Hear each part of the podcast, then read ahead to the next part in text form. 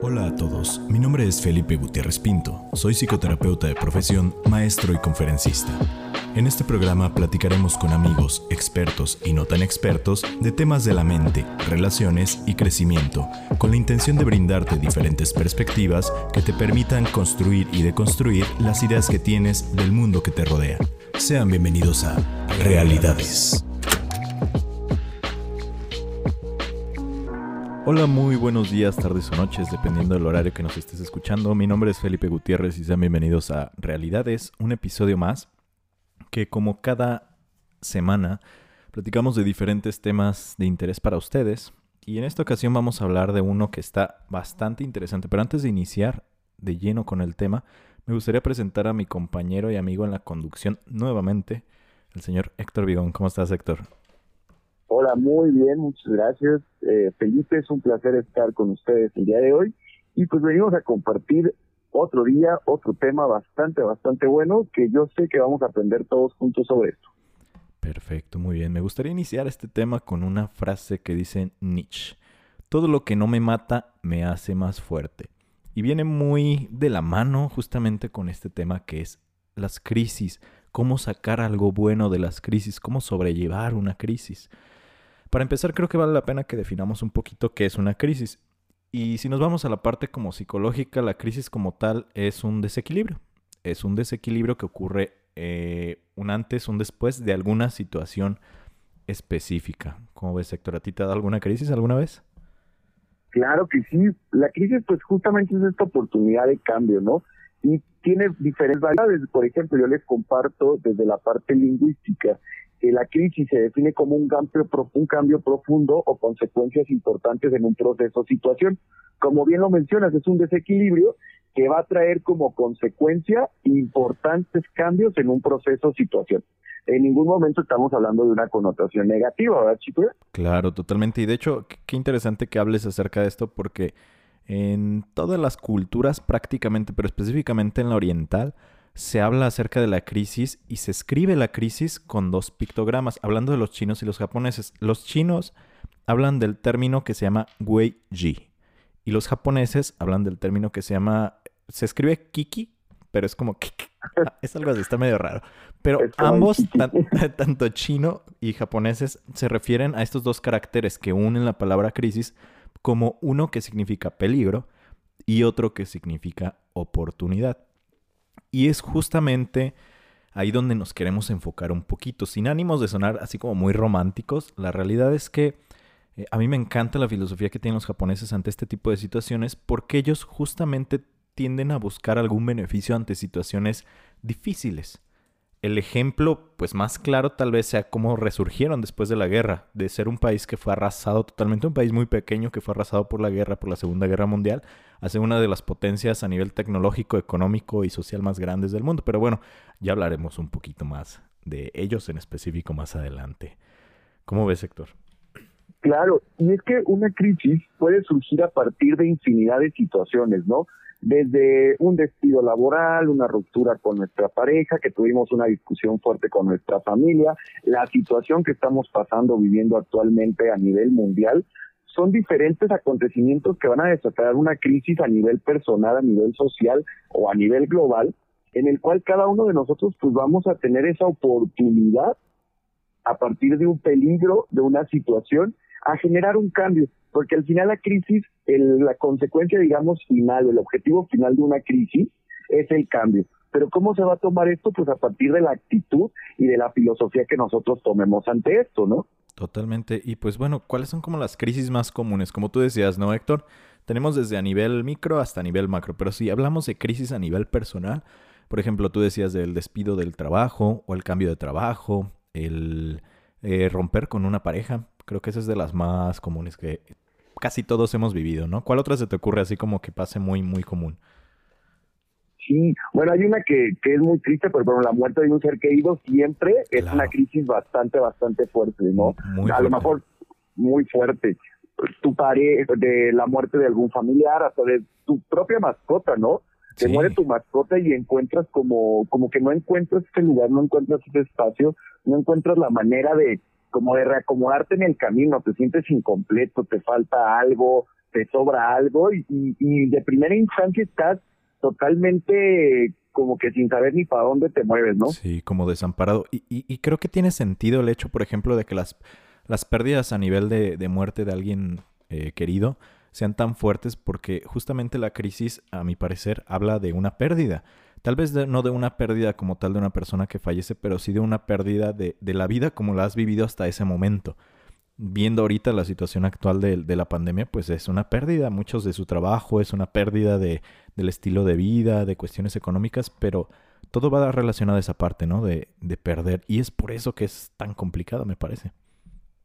Sí, y, y este es el momento en el que uno tiene que, digamos, como resurgir, como esta analogía que hace mucha gente con el ave fénix, ¿no? Que de aquellas cenizas que quedan de una situación, de ese fuego, como el ave fénix renace a partir de esta situación complicada, esta situación que a lo mejor te dejó hecho pedacitos, ¿no? A lo mejor quedaste hecho pedacitos, pero cómo reestructuras, cómo amalgamas todos esos pedacitos que quedaron de la situación de tu persona para generar algo nuevo y algo nuevo que puede ser muchísimo mejor de lo anterior, ¿no? No es que nos vayamos a quedar incompletos de por vida, sino que a partir de las piezas que quedaron por ahí rotas, pues se puede crear algo totalmente nuevo.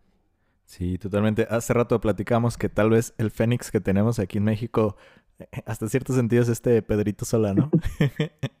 claro, imagínense nada más, o sea, el Pedrito Sola es este hombre que, que es una payasada y cometió uno de es los economista, ¿eh? Y es economista. es uno que esperaría, no, uno pensaría, ay, el Pedrito Sola, pues qué es, pues es economista.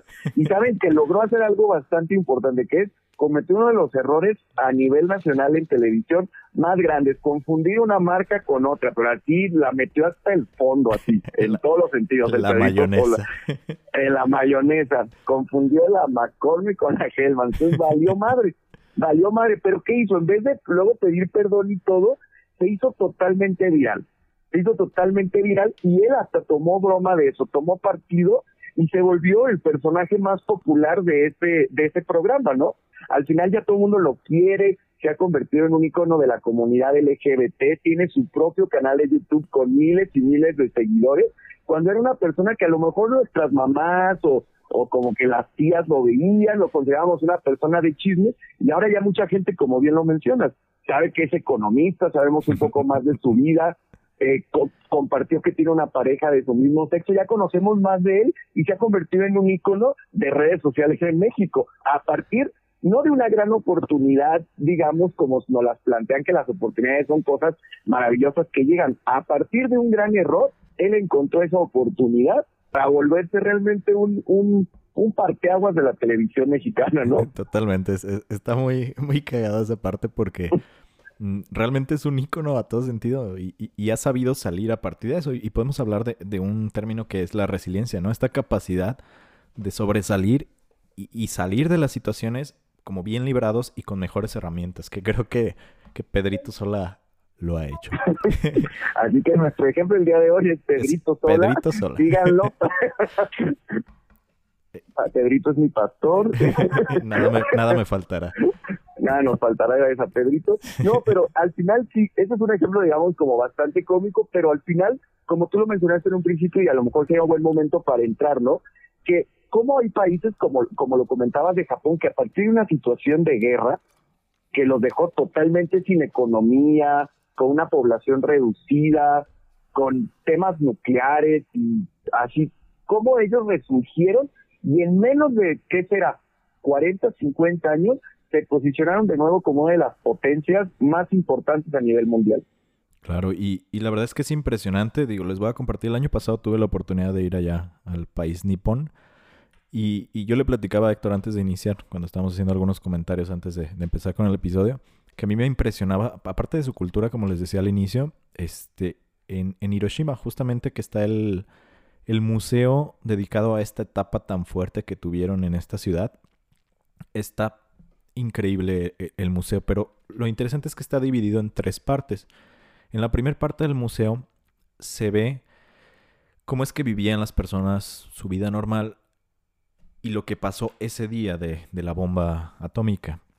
En la segunda parte del museo se ven las consecuencias que tuvo la bomba atómica a corto plazo, por así decirlo, de enfermedades que salieron, de eh, malformaciones de los bebés, de las personas que estaban embarazadas en ese momento, eh, de la pérdida de, de personas, todo, todo, todo lo malo.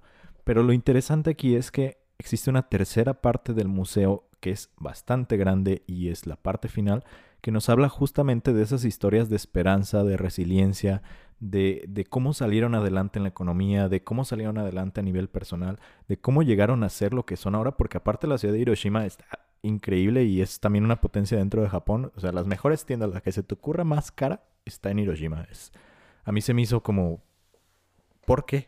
o sea, ¿cómo fue que llegaron a eso? Claro, y, y, hay, y ejemplos como eso hay un montón. Yo les voy a compartir algo que viví hace poquito en Oaxaca. Imagínense que esta es una historia real que más o menos en los años 70, en medio de la carretera salió un chorro de agua. Un chorro, así un chorro grande de agua yo, como una Yo pensé que dijiste un cholo. Ah, un cholo, salió un cholo. y me saludó. y fue la oportunidad. No, este, es, salió un chorro de agua a partir de un, de un, digamos, una situación natural que estaban construyendo una casa y quebraron un espacio de un manto acuífero, pero tenía tanta presión que salió un chorro enorme. Entonces, durante más o menos 20 años, que es lo que cuentan los papás de este amigo de Oaxaca, esto se convirtió, primero la gente iba a verlo y hasta se podía mojar poquito y todo porque era un chorro bastante grande.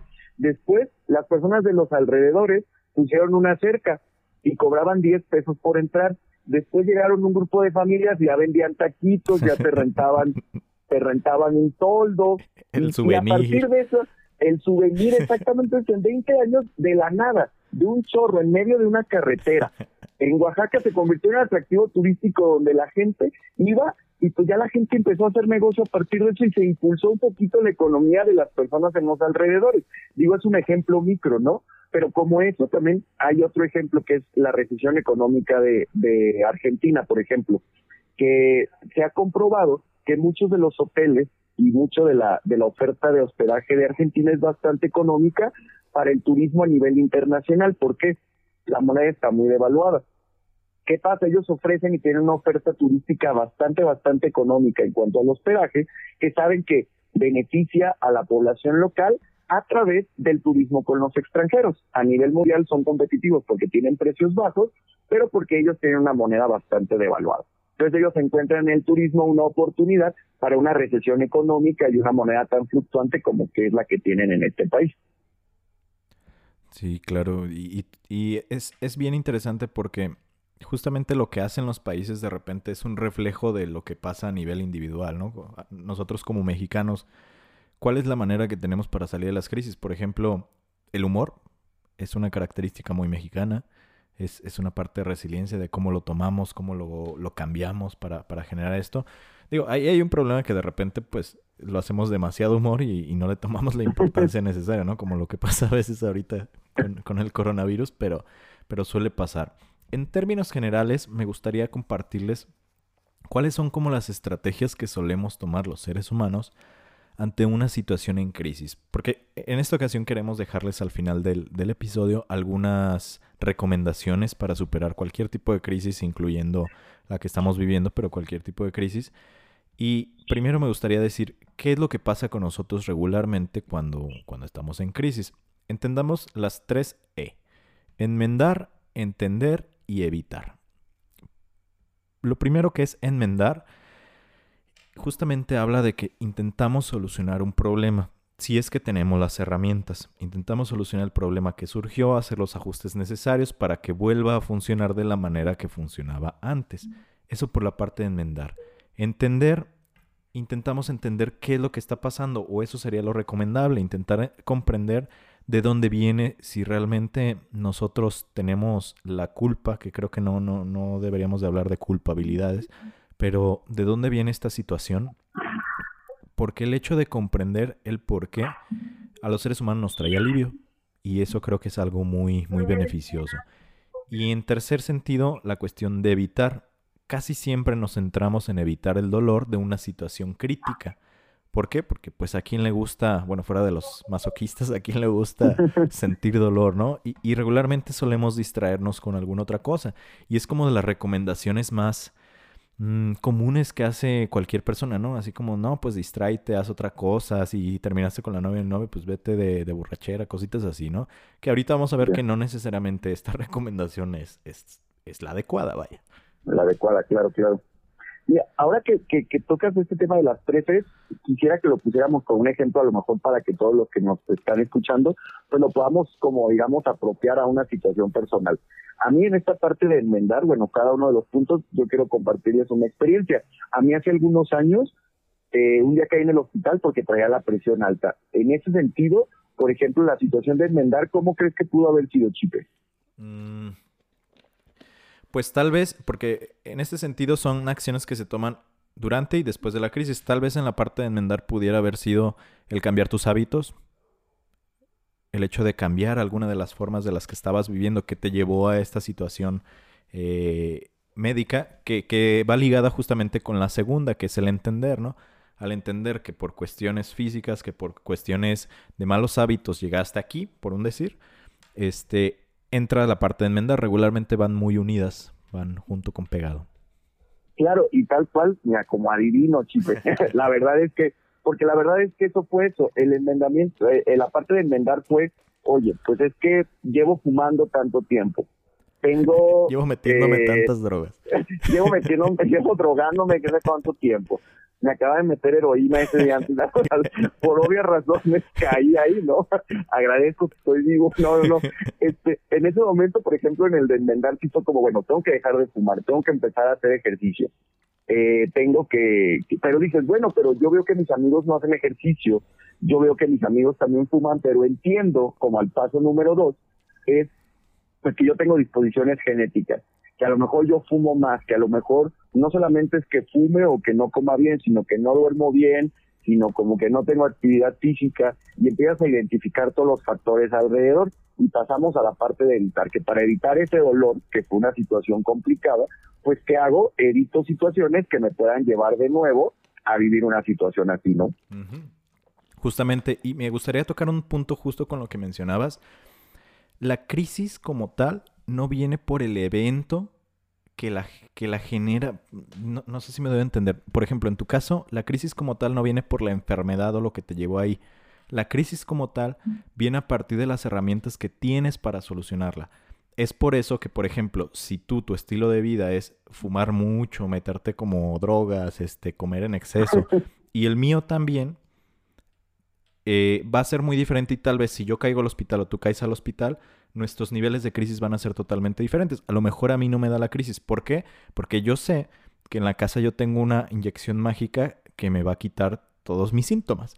Y tú tal vez no lo tienes en este ejemplo. Y eso es lo que genera la crisis, las herramientas o las pocas herramientas que pudiéramos llegar a tener ante la situación como tal que se presenta.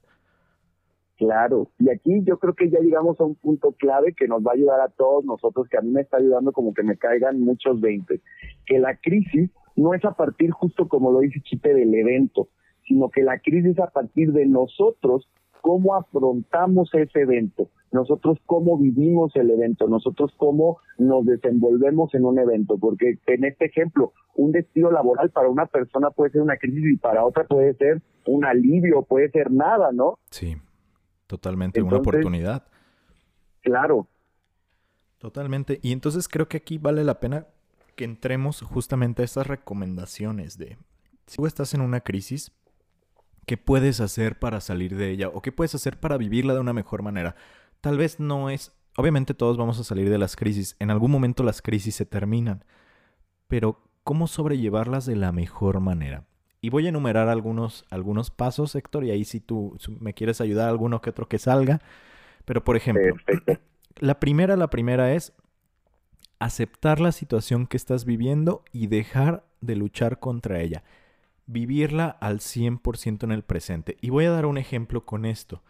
Por ejemplo, una de las crisis más comunes que mencionábamos, la ruptura de una pareja cómo sería el vivirlo en el presente y cómo sería no vivirlo en el presente. Vivirlo en el presente es un, híjoles, me quedé sin pareja ahorita, me siento de la fregada ahorita.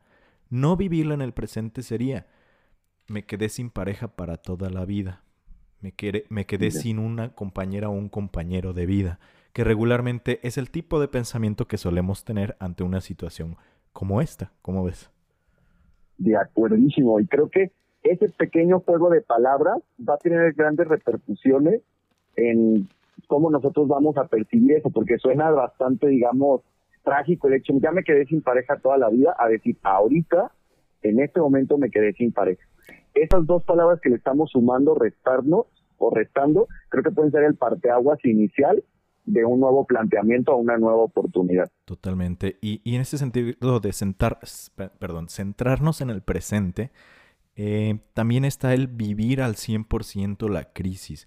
Esto suena muy extraño porque yo recuerdo, siempre lo he dicho, que, por ejemplo, en la ruptura de las relaciones, siempre he dicho que me gusta esa parte de la ruptura.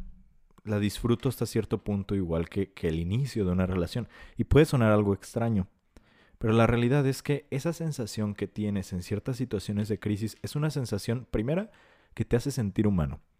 Y segunda, que no la tienes en ninguna otra situación. Es algo único. La cantidad de, de sensaciones que te da son únicas. Y es importante que aprendamos a vivirlas en su máxima expresión cuando está pasando, porque así vamos a tener una unidad de medición que sepamos que va bajando. Cuando tú estás en una crisis y te dicen, ¿sabes qué? Eh, distráete o haz otra cosa o no pienses en ella, no pienses en eso, evidentemente se va a sentir como que la crisis está en el mismo nivel de, de intensidad todo el tiempo. Porque estás intentando pensar en otra cosa y regresa y dices, ay, otra vez, ay, otra vez, ay, otra vez. Pero cuando la vives al 100%, le generas el análisis, eh, te vas a dar cuenta que esa intensidad con la que la estás viviendo eventualmente va a ir bajando poco a poco. Claro, sí, sí, sí. Y algo bien, bien interesante justo en esto de la intensidad es que es algo la crisis y es una recomendación que también nos puede nos pueden dar los expertos es que nunca y un consejo un consejo muy sabio es que nunca hay que tomarnos las crisis como algo personal claro. como algo que me pasó a mí porque yo me lo merecía o porque porque eso va a generar también que lo queramos hacer a un lado o que no lo queramos vivir por el sentimiento de culpa. Y cuando no lo tomemos personal y simplemente vemos que fue una situación que ocurrió, la vivimos como tal, con la intensidad que se debe de vivir y sabemos que eventualmente se va a ir porque no es algo que yo, Héctor, merecía vivir o yo, Héctor, me lo merecía por tal y tal cosa. Simplemente sabemos que por ciertas acciones o decisiones que tomamos nos pasó, entonces tomamos la responsabilidad que nos corresponde y dejamos de lado cualquier culpabilidad y vivimos el proceso paso a paso para que se pueda ir, porque eventualmente pues se tiene que ir, ¿no? Claro. Bravo por esa por eso que acabas de decir, el tomar la responsabilidad. Ese sería justamente otro de los pasos para para poder sobrellevar una crisis. No culpa, como tú dices, responsabilidad. ¿Qué es lo que yo hice y qué es lo que puedo genuinamente hacer para cambiar la situación en la que estoy actualmente? Y un ejemplo más que claro es lo del coronavirus. Si no eres un químico farmacobiólogo chingoncísimo que se dedica a hacer curas para enfermedades raras, no puedes hacer nada en ese sentido. Y tenemos que comprenderlo. ¿Sí? No podemos controlar lo que está fuera de nosotros. No puedes controlar que tu pareja ya no te quiere. No la puedes obligar. No puedes controlar que tu pareja te haya perdido la confianza. Puedes controlar los mecanismos internos que te ayudan a reflejar más confianza en tu pareja, o los mecanismos internos o las actitudes que pudieran llevar a que tu pareja se sienta más tranquila o tranquilo contigo. Pero no puedes decir, híjoles, es que ¿por qué no me quieres? claro. que justamente es lo que llegamos a hacer, ¿no? Entonces, ese sería eh, este punto. Después de, de tomar la responsabilidad, hay que observar ¿Cuál es el aprendizaje que esta situación te brindó? Suena muy sencillo y suena como muy romántico también, pero la realidad es que es importante que entendamos que toda crisis nos va a dejar una oportunidad de crecer, pero el crecimiento se da a partir de los aprendizajes que tenemos de las situaciones. Entonces es entender que, que a lo mejor una crisis te enseñó a, ser más fuerte, a lo mejor una crisis te enseñó a no dejarte tanto, una crisis te enseñó a ser más perra, no sé, cualquier cosa. claro, y, es que pasa algo bien, bien, bien, bien padre con esto, ¿no? Que al momento de una crisis, a veces pensamos que la crisis está afuera, ¿no? Cuando en realidad la crisis es esta oportunidad de conectarte con lo más profundo de ti, conectarte con eso que tú estás aprendiendo, conectarte con eso de lo que tú eres actualmente, eso que tú estás aportando en tu vida, en la vida de los demás. Y la crisis generalmente es, es, esa introspección. Creo que eso es algo muy bonito porque la crisis, cuando la, la sabemos ver como tal, nos da una oportunidad de introspección.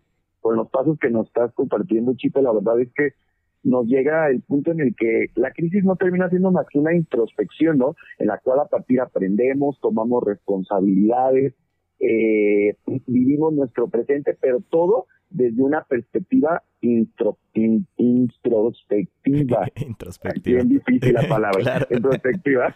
Claro, esa es mi crisis de hoy. sí, y, totalmente. Y esto me lleva a, un último paso dentro de muchos, bueno, unos últimos dos, porque el último sí es bien importante. El último sería desarrollar estas nuevas habilidades para poder recuperarte de la manera más efectiva. Y eso me lleva al último punto, que sería, si tú no puedes con la situación, busca ayuda. Digo, lo ideal, nosotros dos somos psicólogos y, sabemos que esto funciona, sería que busques a un especialista de la salud mental si es que consideras que no puedes tú, pero también sirve abrir y, generar más redes de apoyo. Las redes de apoyo pueden ser tus amigos, familia, hablar con otras personas, pero la realidad es que hay muchas personas que, que no les basta con esto y genuinamente el hecho de ir con el psicólogo no es porque estés loco, no es porque seas un inepto, es porque te amas, es porque te quieres, es porque te respetas y por eso quieres desarrollar más rápido esas herramientas para salir adelante. Y, y, es entender justamente, y es parte de lo que se hace en el proceso de terapia, que no por estar roto a partir de una crisis vales menos. Inclusive al contrario, y, me gustaría hacer una analogía, vuelvo a los japoneses, que la verdad me gusta mucho su filosofía, ellos tienen una práctica, probablemente ya la hayan visto por ahí en internet, que se llama kintsugi. Búsquenlo así, kintsugi. Es el arte de hacer bello y fuerte lo frágil. ¿De qué trata esta, esta práctica? Cuando los japoneses reparan objetos rotos, específicamente de cerámica, enaltecen la zona dañada, la pegan con, con oro. Quedan grietas de oro, lo que hace una, que se vea el objeto una vez roto más hermoso Dos, tiene una historia detrás que le da mucho valor. Y tres, lo hace más fuerte de lo que era anteriormente. Y así somos los seres humanos. Y justamente ese proceso es el que se puede vivir en terapia, el que puedes vivir tú, si vives una crisis de la mejor manera. ¿Cómo ves, Héctor? Wow, la verdad es que esta última parte la desconocí y la verdad es que quedo como bastante, bastante alegre con esto, porque al final terminas siendo como un cuerpo tatuado, ¿no? Que te queda un tatuaje de una experiencia. Tatuajes de sus besos. eso que ya de, o sea, que llevo en todo mi cuerpo.